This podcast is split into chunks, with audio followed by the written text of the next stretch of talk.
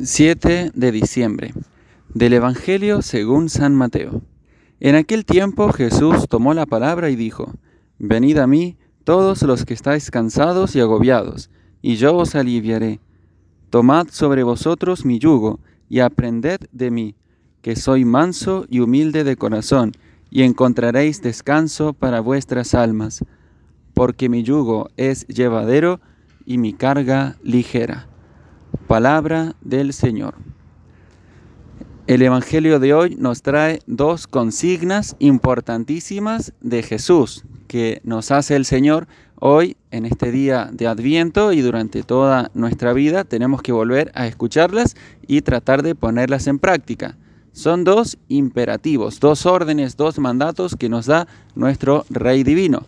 La primera es, venid a mí, una invitación a acercarnos al corazón de Jesús, que es sabio, prudente, bondadosísimo, que nos ama infinitamente y que quiere todo nuestro bien. El Señor nos invita. Y ciertamente si Él no se dignase invitarnos, no nos atreveríamos a llegar con tanta confianza al Señor. Pensemos que es el mismo Dios, omnipotente, todopoderoso, que lo sabe todo, que lo puede todo, que es infinito, eterno, inmortal, perfectísimo, y Él nos invita a nosotros, pobres, pecadores, tan llenos de debilidades y miserias. Y sin embargo quiere que estemos junto a Él. Él nos llama, nos convoca junto a sí para manifestarnos todo su amor, para que entremos en una profunda comunión de vida y de amor con Él.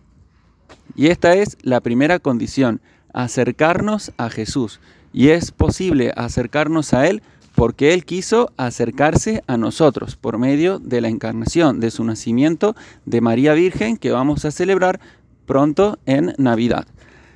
Y el segundo mandato, la segunda orden que nos da el Señor en este día es aprended de mí, aprended de mí. ¿Y qué es lo que Jesús quiere que aprendamos de Él? Él lo sabe todo, es ejemplo de todas las virtudes pero quiere que lo imitemos sobre todo en su humildad y en su mansedumbre. Aprended de mí que soy manso y humilde de corazón. Hoy Jesús quiere enseñarnos esa lección sublime de la mansedumbre. La mansedumbre que consiste en responder con bien al mal que nos hacen y en soportar con paciencia las contrariedades de la vida. La mansedumbre no es como a veces se nos presenta no tener personalidad o ser una persona sin capacidad de respuesta o de reacción frente al dolor o a la injusticia. La mansedumbre es soportar con fortaleza los males que nos vengan, pero manteniéndonos en la práctica del bien. De hecho, la mansedumbre es parte de la virtud de la fortaleza. Es propio del fuerte ser manso y Jesús quiso que sean bienaventurados los mansos porque ellos poseerán la tierra. Y la segunda virtud a la que nos invita el corazón de Jesús es la humildad. La humildad que es la insignia real de Jesús, aquella en la cual quiere quiso distinguirse y quiere que también nos distingamos sus discípulos.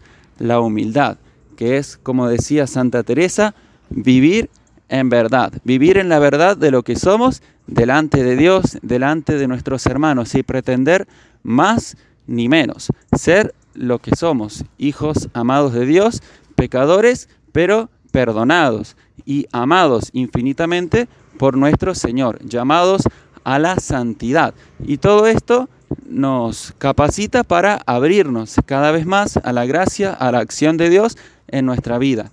La humildad también tiene mucho que ver con ese, esa disposición, ese humus, que de ahí viene la palabra humildad, esa tierra fértil que es capaz de producir muchos frutos, porque nos pone la humildad a disposición de la gracia divina para que sea Dios quien dirija eficazmente nuestra vida, que inspire nuestros pensamientos, nuestros deseos, cultive en nosotros las verdaderas virtudes. La humildad nos abre a la obra de Dios, nos hace capaces de recibir sus dones y de poder afrontar con la misión que Él nos ha confiado, no apoyados en nuestras fuerzas, sino en el auxilio constante y fiel de la gracia divina. Y así, con esa mansedumbre y esa humildad, vamos a poder tomar sobre nosotros el yugo suave, que es el cumplimiento de la voluntad de Dios, el seguimiento de Jesús. Pidámosle a la Virgen Santísima poder ser de aquellos servidores fieles y amigos cercanos de Jesús, que comprendamos la dulzura de ese yugo que Jesús quiere cargar sobre nosotros, que es la mejor manera de mantenernos unidos a Él.